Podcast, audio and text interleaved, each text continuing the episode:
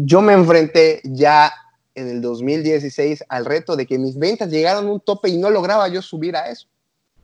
Porque es cierto, el yucateco tiene una costumbre de comer siempre en los mismos lugares, no les gusta tanto conocer como quizá otras culturas. Entonces, yo tenía una clientela fija, fija, fija, fija, fija, pero de allá no pasaba. Entonces, ¿cómo despegar, cómo lograr obtener otros lados? Y de ahí nace el nuevo eslogan, el siete reces de Leo, que es el que empezamos a manejar después, que ya nos ayudó a alcanzar otro nivel, eh, logrando penetrar en, los mercados jóvenes. Hola a todos, yo soy Eduardo Cárdenas y bienvenidos a mi podcast, en el que me dedico a tener charlas de una manera clara y sin rodeos con las personas que han logrado lo que muchos otros solo ven desde lejos, aquellas que sin importar los obstáculos o las circunstancias han logrado salir adelante. En el capítulo de hoy tendremos a Carlos Cárdenas, director de Grupo Leo, un joven empresario que a los 19 años tuvo que tomar las riendas del negocio familiar, un negocio que para muchos estaba a punto de desaparecer. Carlos nos cuenta un poco de su historia, de los retos a los que se enfrentó y de cuáles han sido algunas de las decisiones que lo han ayudado a revivir su negocio. ¿Qué tal Carlos? ¿Cómo estás? Hola Eduardo, muchas gracias. Muy contento aquí por, por la invitación de estar aquí contigo. Perfecto. Bueno, Carlos, para empezar, eh, quisiera yo hablar un poco de tu historia. Eh, mucha gente ya te empieza a conocer por el grupo Leo. Tú has tomado las riendas del grupo Leo, eh, las acciones que has estado haciendo, estás un poco más activo en redes sociales.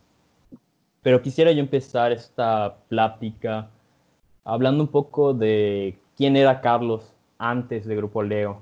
Si siempre ha sido eh, entusiasmo de los negocios, si antes eras diferente y al tomar el negocio cambiaste. Quisiera saber un poco más de esa historia.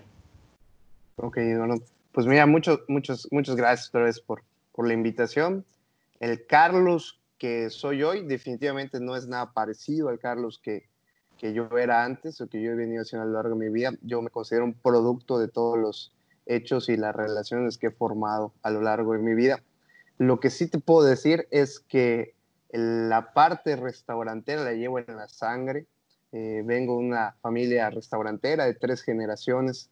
Mi abuelo fundó el restaurante hace 47 años, en 1973.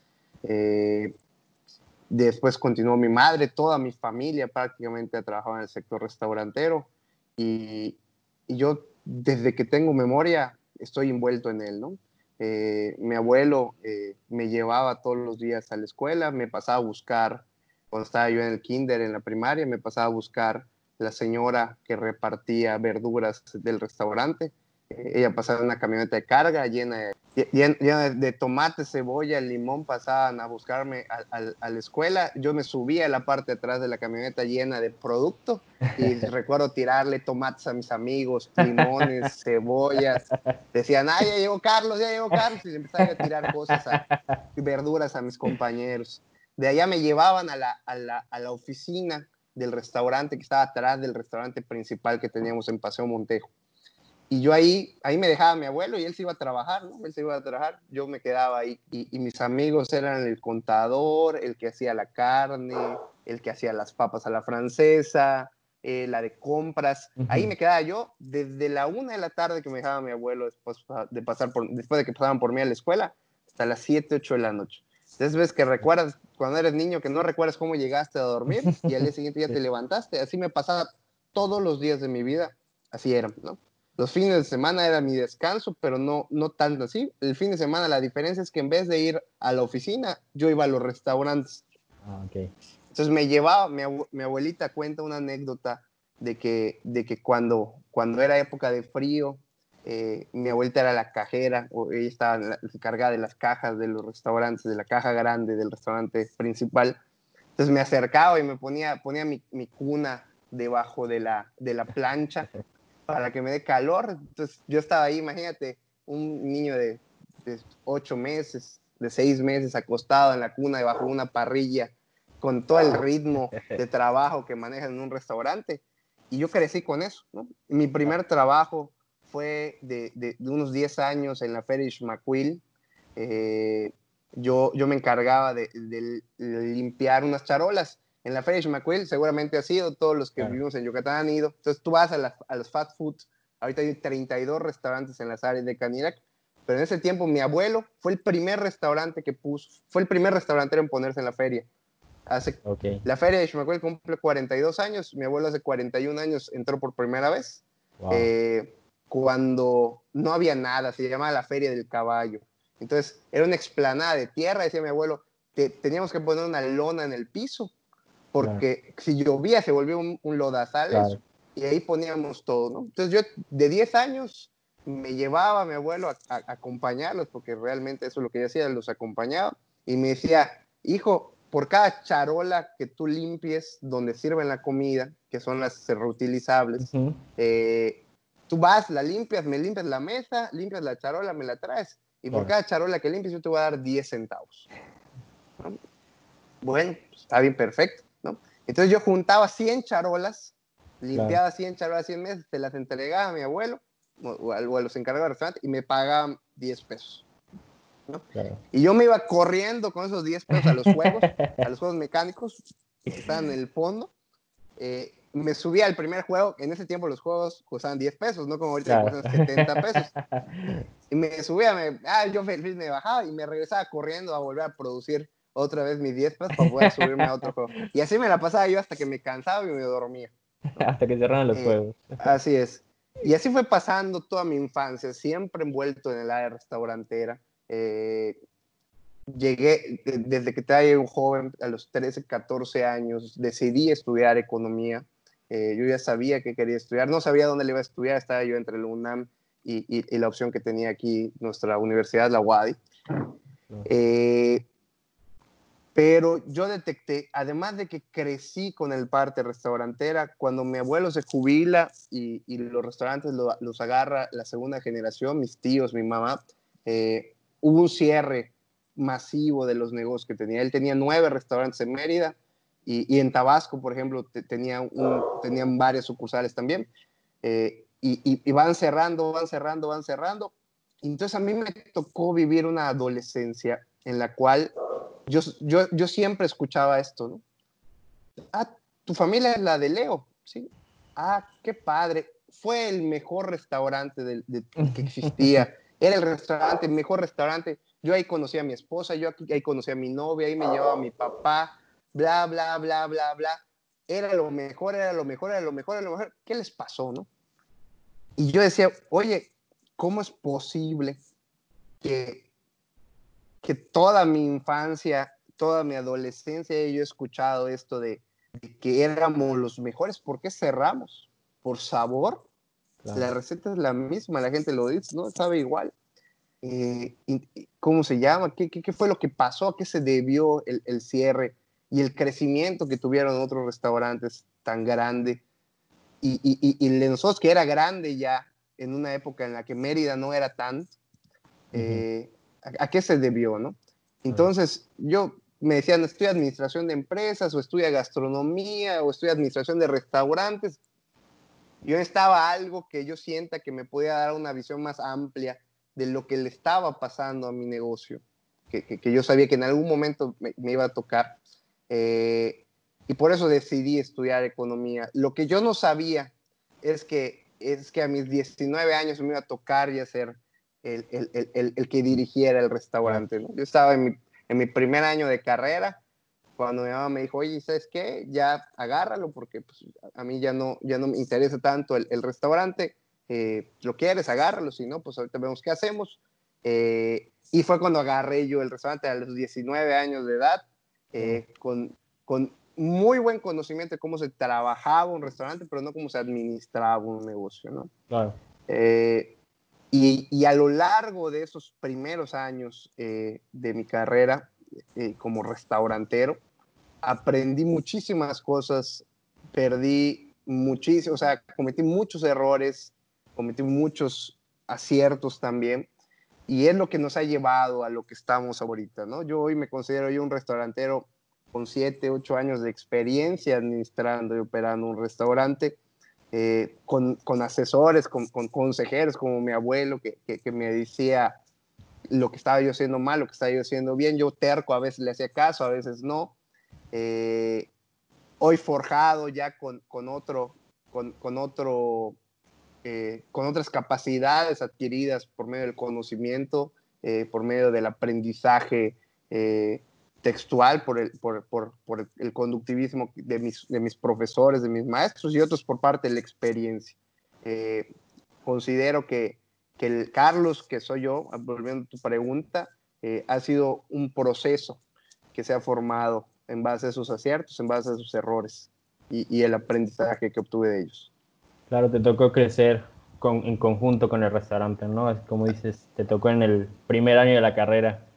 Así no, es. No te dieron tiempo de, de, agarrar conocimientos antes de dejar. No, no, no. A mí me tocó, me tocó, de verdad, yo estudiaba y trabajaba y, y, y, cuando uno tiene un restaurante pequeño, eh, que prácticamente uno hace casi todo, ¿no? Yo hacía las compras, yo hacía los cortes, yo cobraba, yo, yo me tocaba un turno a veces en la cocina, eh, y, además ir a la facultad, ¿cómo se llama? Era un, un, verdadero desafío, ¿no? Un verdadero desafío, era todo el día.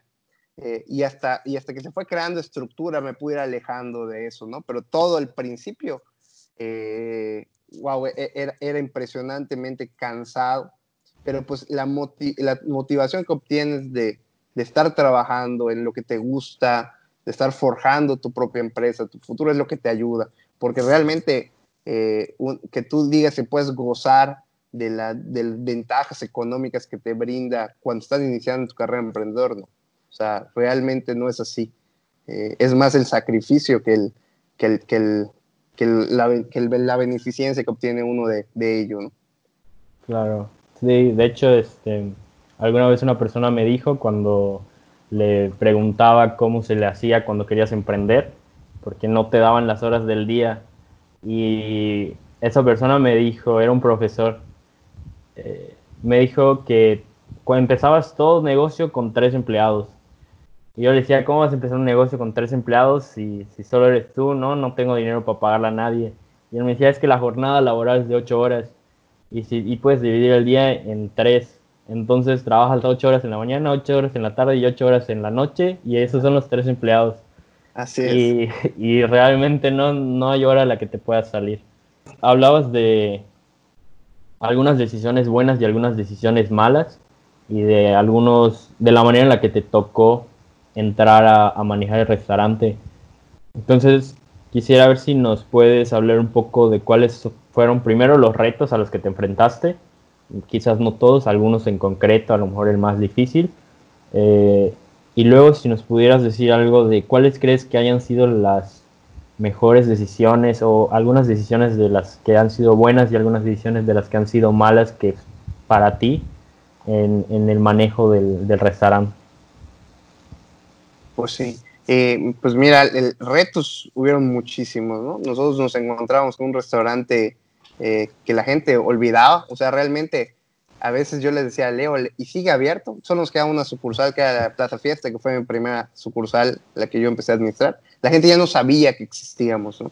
Ah. Yo me encontraba cargando un muerto, así, así le decía yo, ¿no? Estoy cargando un muerto porque es como que estás cargando un héroe, estás cargando a Superman. La gente veía, ah, Leo, qué grande fue, ¿no? O sea, qué bonito, qué rico era. Eh, había en todos lados y, y, y existe, ¿no? Entonces yo estaba ahí cargando al muertito, que yo sabía que era un muerto que fue muy famoso, pero pesaba igual, ¿no? Claro. Vivo, o sea, pesaba lo mismo, fuera famoso o no, era un claro. muerto. Entonces eh, yo tenía que buscar la forma de revivir.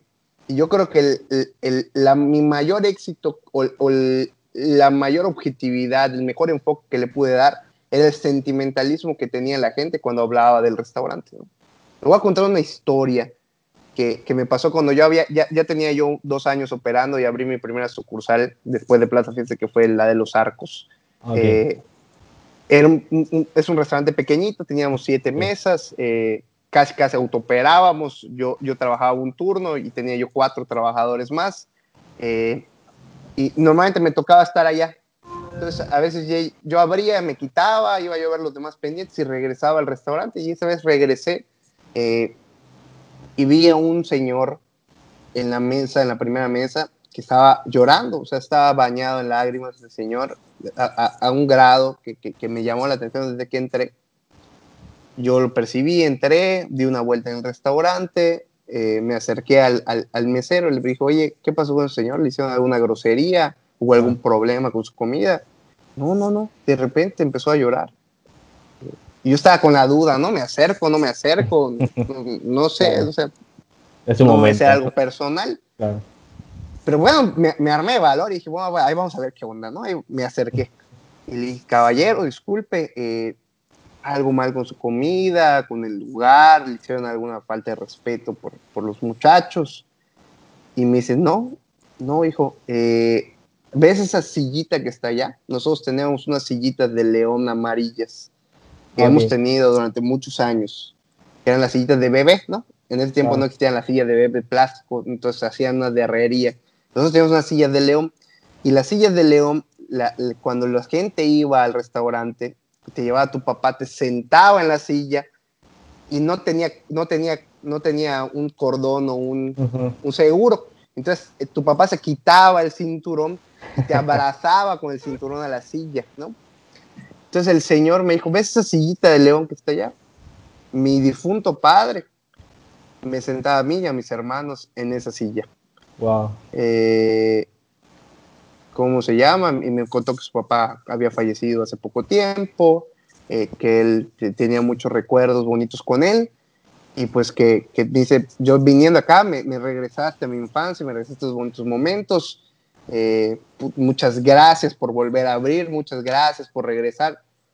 Yo le terminé regalando la silla, señor, llévesela, ¿no? O sea, tengo como 50 en mi bodega, ¿cómo se llama? Yo arreglé unas cuantas para traer aquí, llévesela se la llevó el Señor, ¿no? Y, y, cómo se llama, y ese, ese mensaje me transformó, ¿no? Y, y nosotros le apostamos a eso. Todo el inicio del restaurante fue apostar al sentimentalismo de Leo, ¿no? Entonces eh, creamos eslogans eh, enfocados a eso, creamos conceptos de marca enfocados a eso, eh, nos enfocamos mucho al comeback, al, al, cómo se llama, al cómo la gente regresaba y recordaba. Y el impacto fue impresionante, ¿no? Yo en los primeros seis meses ya había logrado duplicar mis ventas en Plaza Fiesta y, tuve la capacidad de empezar a abrir sucursales porque la gente se acordó de Leo y empecé a, a, empezar a comprarnos nuevamente. Entonces crecieron mis ventas de manera exponencial. Muy rápido crecieron las ventas. Yo empecé a abrir sucursales, sucursales, sucursales, sucursales. Pero luego me enfrenté con un problema, que ahí está. ¿no? Me, me senté esperando que el sentimentalismo iba a ser todo mi trabajo, ¿no? Claro. Pero se me olvidó que, muy, que la gran parte de la generación nueva, hablaremos de 20 para abajo, ya, no, ya no conoce Leo, ¿no? Ya no, ya no existe para Ni ellos. lo conoció en ese tiempo. Y, no lo conoció. Y, y, para los, y para los medianos, digamos, de, de, de 25, de 30 o 40 años, sí está presente, pero pues normalmente tú cuando eres un papá joven, llevas a comer a donde tus hijos les gusta comer, ¿no? Tú terminas comiendo. Yo tenía un amigo que me decía, oye, es que, o sea, cuando, te vuelves papá, es o Burger King o McDonald's, porque ahí están los juegos. O la cajita feliz. Así es. Entonces, terminas comiendo donde les gusta a los niños. Entonces, si a los niños les gusta comer en trompos, o si a los niños les gusta comer en la parrilla, o si a los niños, ahí vas a terminar comiendo tú también, ¿no? Entonces, yo me enfrenté ya en el 2016 al reto de que mis ventas llegaron a un tope y no lograba yo subir a eso. Porque es cierto, el yucateco tiene una costumbre de comer siempre en los mismos lugares, no les gusta tanto conocer como quizá otras culturas. Entonces, yo tenía una clientela fija, fija, fija, fija, fija, pero de allá no pasaba. Entonces, ¿cómo despegar, cómo lograr obtener otros lados? Y de ahí nace el nuevo eslogan, el de siete reces de Leo, que es el que empezamos a manejar después, que ya nos ayudó a alcanzar otro nivel, eh, logrando penetrar en, los mercados jóvenes. Y te voy a explicar, por ejemplo, aquí, qué pasó en, en, Villahermosa, en Tabasco. Nosotros tenemos muchas sucursales, tenemos más de 20 sucursales en, Tabasco. Y en Yucatán, pues nos fuimos quedando rezagados. Hoy tenemos cinco, pero llegamos a tener prácticamente una. ¿Y cuál es la diferencia de Villahermosa a, a Mérida? Yucatán, primer lugar en consumo de carne cerdo a nivel nacional. Tabasco, primer lugar de consumo de carne de res en todo el sureste del país. ¿no? Nadie consume más carne de res en el sureste que Tabasco. Nadie consume más carne de cerdo en, todo México que Yucatán. Entonces, mi principal producto era la res. Mi abuelo mucho tiempo se negó a vender pastor, ¿no? Quizás si, nosotros hubiéramos agarrado esa costumbre que venía del Estado de México del trompo de pastor, pues quizás nosotros seríamos famosos, conocidos por, por, esa carne. Pero mi abuelo se rehusó mucho tiempo a, entrar con este producto y ya cuando quisimos entrar, pues ya éramos uno más del montón, no fuimos los primeros.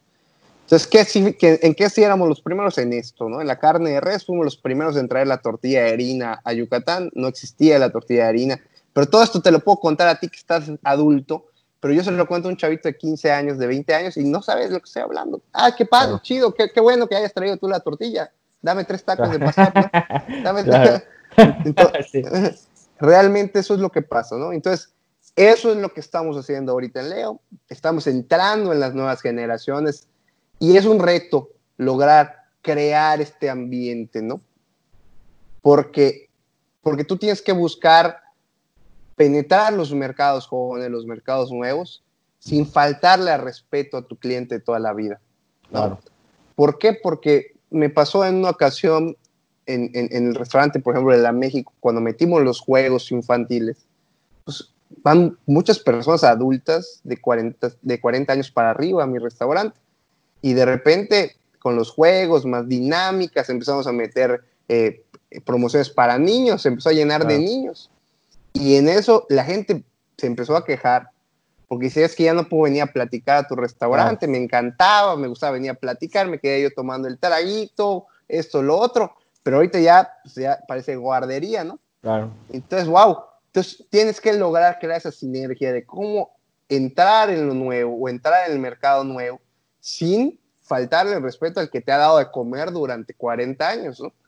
Eso es lo que enfrentamos hoy, eso es el reto para nosotros en Leo sigo sin llegar al tema de la contingencia, eso ya es otro, otro universo. Sí, sí. De hecho, este, ahorita vamos a hablar un poco de eso.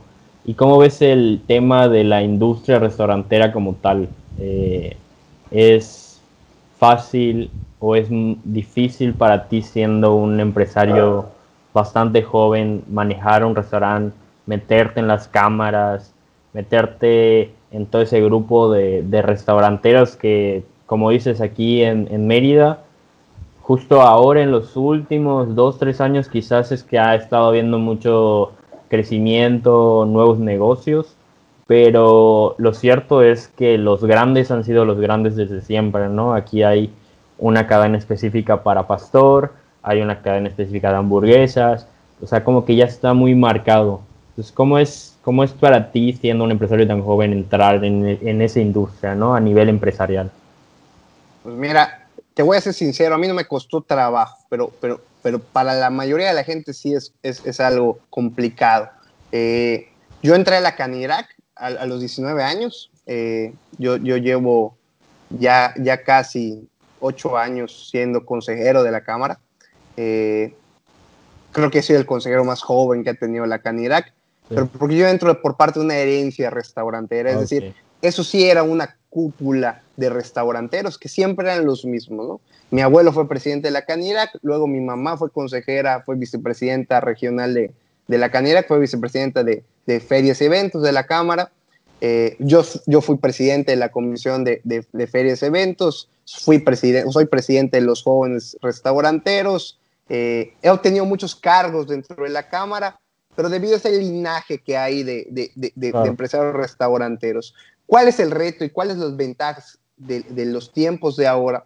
Que se creó esta, por ejemplo, esta comisión de jóvenes restauranteros que está hecho para restauranteros menores a 35 años, que les permite a nuevas empresas integrarse a las cámaras empresariales sin tener que ser un monstruo de, 10 sucursales para, para, poder participar y con muchos años, ¿no? El, ¿Cuál es el, problema del, sector restaurantero y de los líderes que emanan de, las cámaras empresariales? Que muchas veces entran como yo entré, ¿no? Yo entré, imagínate, ¿qué, qué, podía yo aportar de 19 años eh, con muy poco conocimiento práctico de, cómo ser un consejero, eh, de cómo ser un restaurantero? Quizás sí, un muy buen asesor y muy buen linaje de restauranteros, pero pues yo no sabía mucho, ¿no? Y yo representaba o asesoraba o era el que daba el consejo allá. Y así hay muchos, consejeros que entramos o, entran porque vienen de un linaje de, restaurantes, pero no están preparados para ser consejeros, ¿no? Para eso están las comisiones de jóvenes, ¿no? ¿Qué mejor forma que entrar a una comisión donde te van a ir preparando los temas que tocan todos los días las cámaras mayores, eh, para que cuando tú subas como consejero ya de la Cámara Mayor, wow, el, muchacho ya sabe hablar en público, el muchacho está, conoce y está empapado en los temas de las problemáticas del sector restaurantero. El muchacho ya tiene contacto con, con, los, con los líderes de otras cámaras y tiene contacto con los, con los, eh, con los órganos de gobierno con las que se relacionan nuestras cámaras. Entonces, cuando subes a la, a la Cámara Mayor, eres un miembro importante y no te la pases como yo escuchando tres años para empezar a, a, entender cuál es el problema, ¿no? Esa es la intención, poder hacer cambios de verdad en, nuestras cámaras, en nuestras organizaciones, en nuestro sector, porque ¿qué es lo que pasaba normalmente, no? Eh, yo me acuerdo que, cuando yo acompañaba a mi abuelo de la Canirac, de escasos 13, 14 años, cuando él era presidente, eh, el, todos tocaban el tema del ambulantaje, ¿no? Oye, ambulantaje, es un problema el ambulantaje, ¿qué más? Oye, que salubridad, oye, que esto. Tú te vas a la Canirac o a cualquier cámara empresarial y siguen tocando los mismos temas. O sea, no hemos podido vencer lo que se viene luchando hace 25 años. ¿Por qué? Porque cambia el líder empresarial y entra otro líder que tiene que volver a tomar esa curva de aprendizaje. Entonces nos atrasamos y cada tres años avanzamos un poco y cada tres años volvemos y de repente toca un líder que no, que, que, no, que, no, que no enfrenta lo que tiene que enfrentar y va. Todos tenemos que aprender, pero qué mejor forma de crear un, lugar donde puedan formar estos líderes de opinión, que puedan crear conciencia, que se puedan capacitar para que cuando suban a las cámaras empresariales estén preparados para trabajar por ellas. Claro que al final mucha gente a lo mejor tiene la idea de que los restaurantes es nada más saber cocinar, ¿no? Eh, en, en, mi caso también eh, mi familia se ha dedicado al área de la comida, eh, más dedicados a la repostería, la pastelería, todo esto, pero sí mucha gente a veces te comenta que, que solo necesitas aprender a cocinar, pero cuando quieres poner un restaurante, estás poniendo una empresa al final final de cuentas, ¿no? Y tienes que tener toda esa experiencia que dices de, tu empresa como tal, de las empresas que están en tu mismo sector, de los problemas que tiene ese sector, de los problemas de la industria, de qué órganos te pueden apoyar y todo eso que esté inmerso en, la parte empresarial, ¿no? Entonces, sí creo que hay un problema de información ahí del concepto que tienen las personas sobre los restaurantes. Y bueno, eh, ya hablando un poco para terminar sobre esta contingencia que mencionabas. Tú tienes un restaurante que podríamos decir que está en un nivel, yo diría medio, ¿no? No, no es una multinacional como muchos dirían, que a lo mejor es una, una empresa del tamaño de, de Telcel o Telmex o algún monstruo, pero tampoco tienes una empresa micro o una empresa demasiado pequeña como algún negocio de alguien en su casa, ¿no? Entonces, ¿cómo lo están, cómo la están pasando los empresarios en este tiempo de contingencia?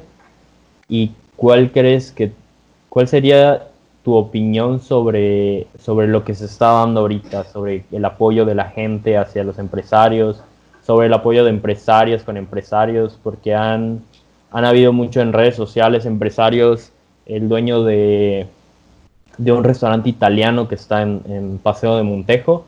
Eh, hacía, sí, hacía una campaña, sí, hacía una campaña para apoyarse, para apoyar a la gente, para conseguir despensas. Entonces hay muchos empresarios que están ayudando, hay otros empresarios que no han salido a la luz. Entonces quisiera, desde tu punto de vista, ¿cómo ves toda esta situación de la contingencia? Mira, la, contingencia sanitaria que, que, vivimos hoy en todo el sector empresarial, de hecho todo el país, ¿para qué, para qué privarlo a, la parte empresarial? Es un reto impresionantemente grande. Eh, todos los yucatecos, todos los mexicanos estamos, estamos enfrentando una situación que nunca, nunca vimos venir, ¿no? Y veo los memes de los fodas, ay, nadie puso la contingencia. Es una realidad, ¿no? Es una realidad. Nadie, lo, vio venir. Nadie está preparado para ello.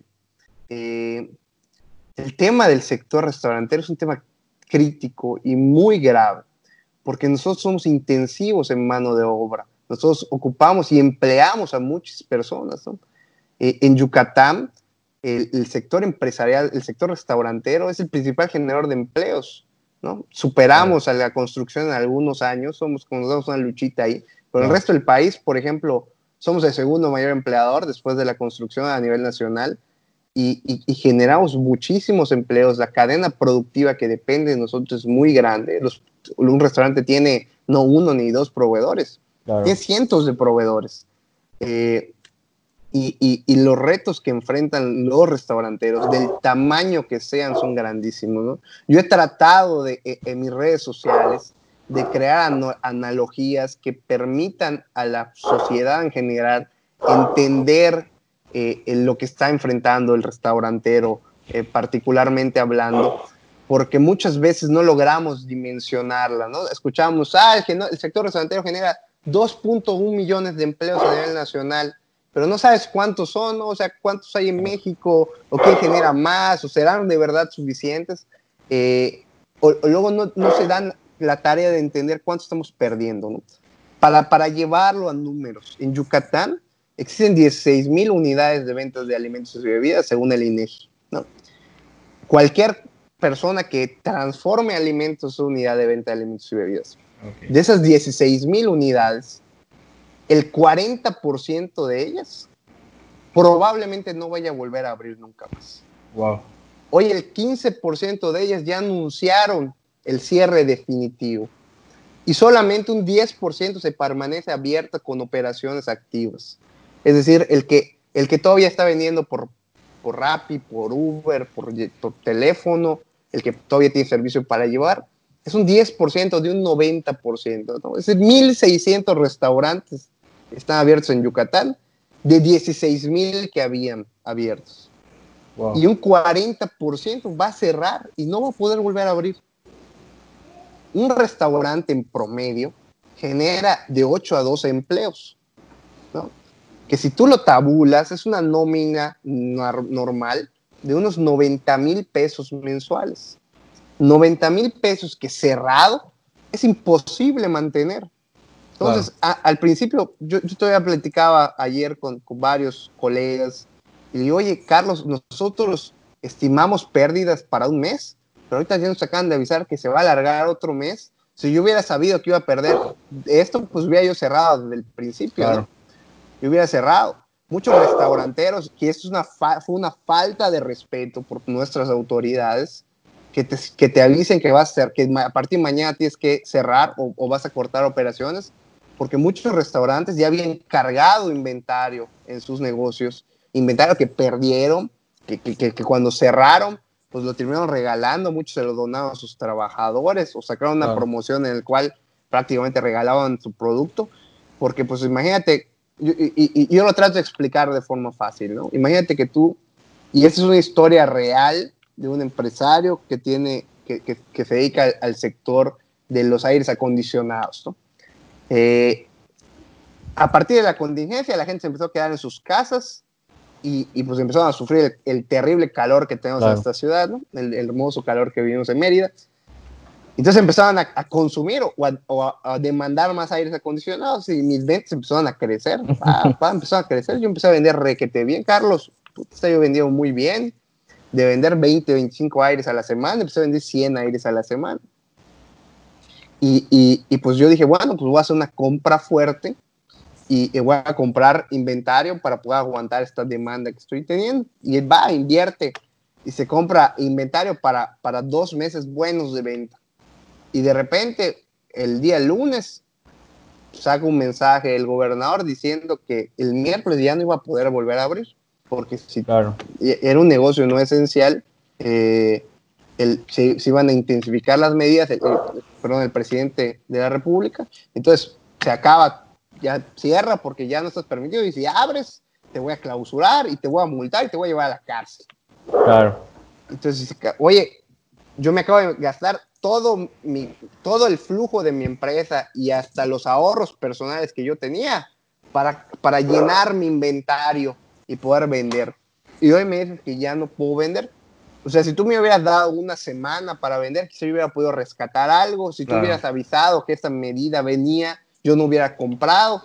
Entonces yo a mis trabajadores les estoy pagando con aires acondicionados. Y luego ahí está tu nómina, les doy un aire acondicionado. Llega la siguiente quincena, les doy otro aire acondicionado y ellos se han encargado de venderlos porque ellos saben que realmente yo no tengo el dinero para pagarles porque realicé una compra impresionante que, de producto que no voy a poder desplazar. Entonces, lo mismo pasó en los restaurantes. Los restauranteros estábamos con, con cargas eh, grandes de producto, por ejemplo, las, las grandes restaurantes tenemos cámaras de congelación donde almacenamos producción para un mes o para dos meses, y ahorita estamos vendiendo un 10%. Quiere decir que la producción que nos iba a durar un mes, pues quizás nos dure seis meses ahorita. Claro. Y mantenerlas abiertas y mantenerlo en congelación significa costos de energía eléctrica que no voy a poder absorber y costos de nómina que no estoy pudiendo absorber y, y quizá llegué a un arreglo con mi arrendador, pero sigo perdiendo y tengo que seguir pagando mis impuestos y tengo que seguir pagando mi seguridad social que la seguridad social es un costo muy alto. Y es que tú llegaste, un, o sea, puede ser que llegues a un arreglo con el arrendador, pero yo también sé de pequeños negocios a los cuales la gente que rentaba los locales les dijo, yo no voy a ajustar nada. Si quieres mantener tu negocio aquí, pues págame la renta. Y la claro. gente, la gente que, o sea, ¿qué haces? No, o sea, no hay ayuda ni del gobierno y hay gente que no te quiere ayudar, o sea, entiende a lo mejor, bueno, tienes que tener algún ingreso, pero ni siquiera te dan un chance de ajustalo o lo negociamos o te ayudo con algo, o sea, hay gente que de plano tuvo que cerrar porque no tuvieron ninguna opción. No, esas personas insensibles. Nosotros igual somos arrendadores, nosotros tenemos locales comerciales que damos rentados y somos conscientes, o sea, no está cerrado, lo poco que estás ingresando es para pagar la nómina de tus trabajadores. Si yo te saco hoy de mi local, ¿quién me lo va a rentar ahorita en esta temporada de crisis? ¿no? O sea, es, la inconsciencia de la gente o de, de, muchas partes, de, de, algunos empresarios, así es algo crítico, ¿no? A, mí me ha tocado discutir con colegas, o sea, así como me, ha ido bien y hay gente que, que, ha aplaudido las acciones que hago, hay gente que me ha dicho, oye, ¿para qué lado estás jugando, no?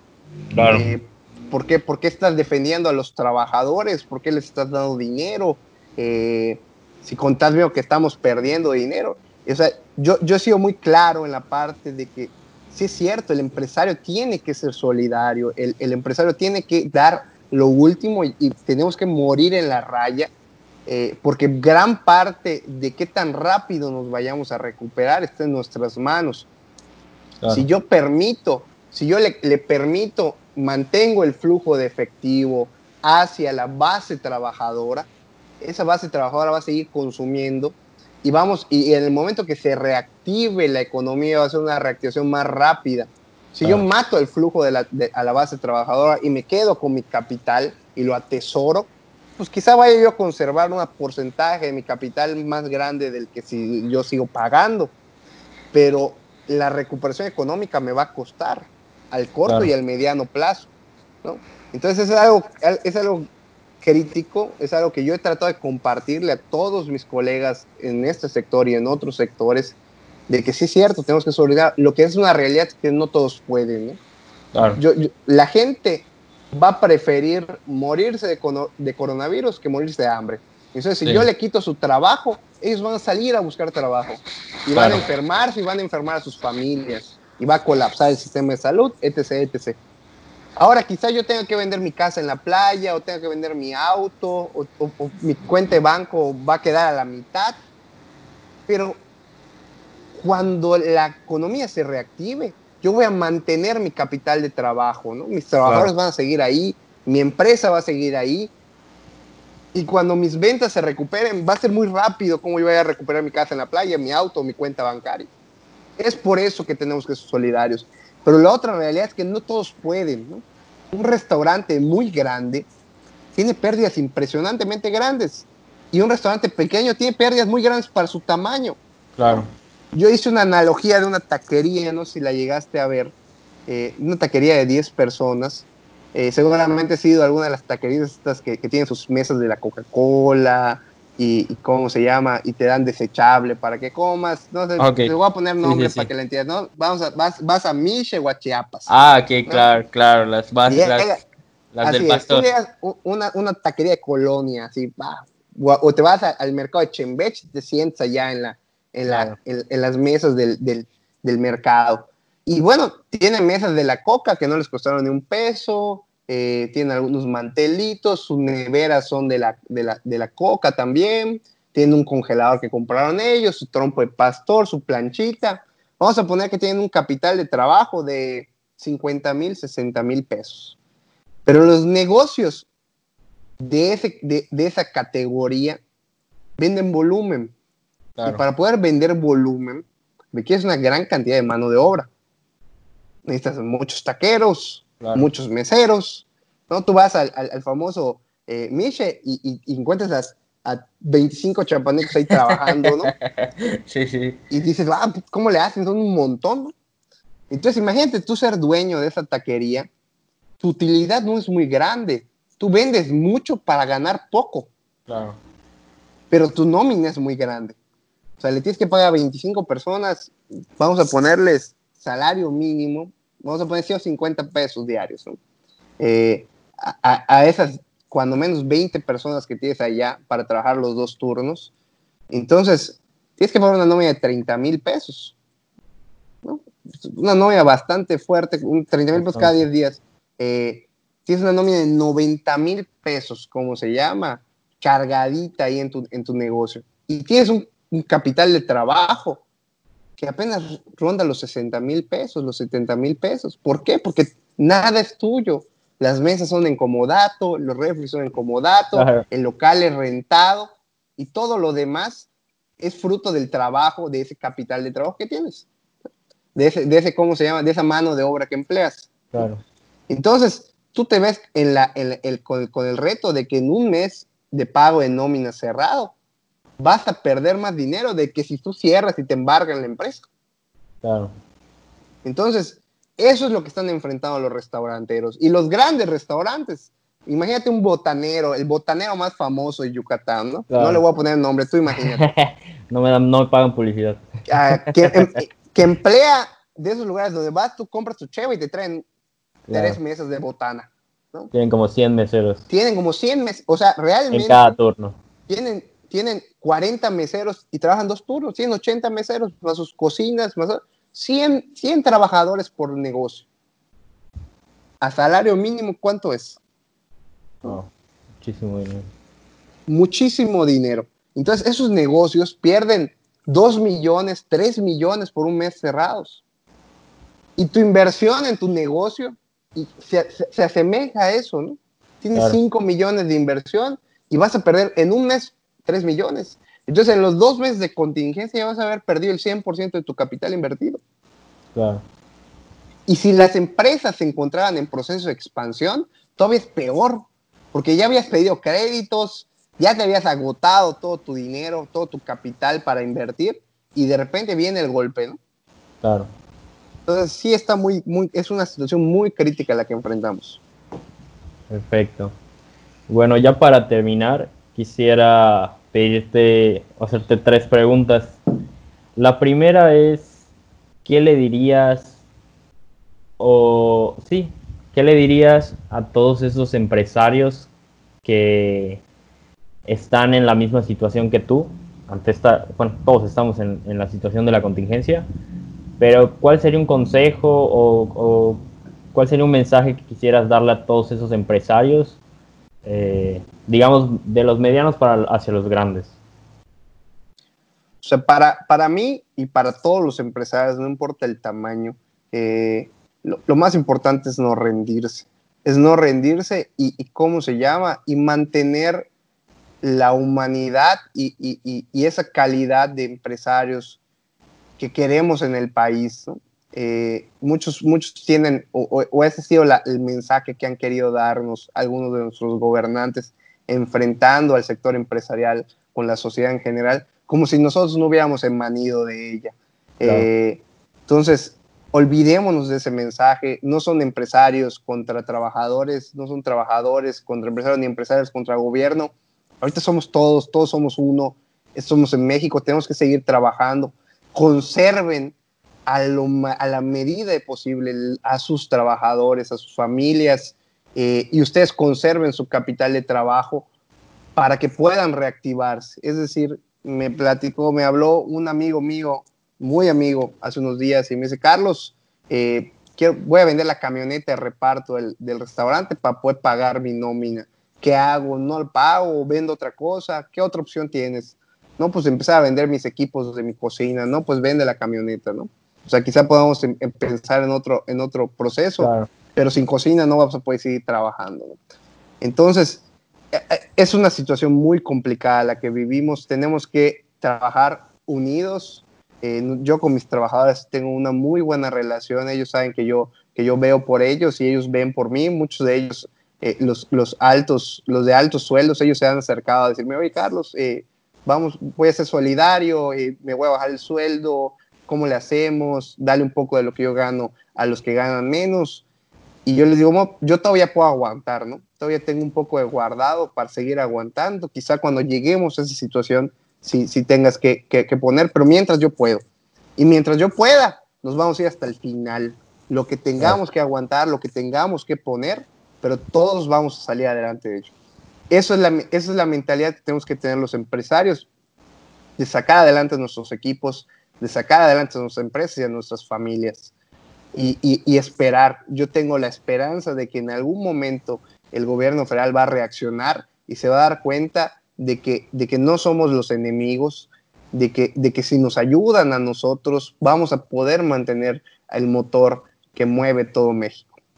Por el otro lado, si tuvieras que darle un mensaje a la sociedad, eh, a todos esos clientes, a todas esas, esas personas que, si bien es cierto que, como decíamos, todos están en, contingencia, ¿no? Todos están enfrentando una situación difícil.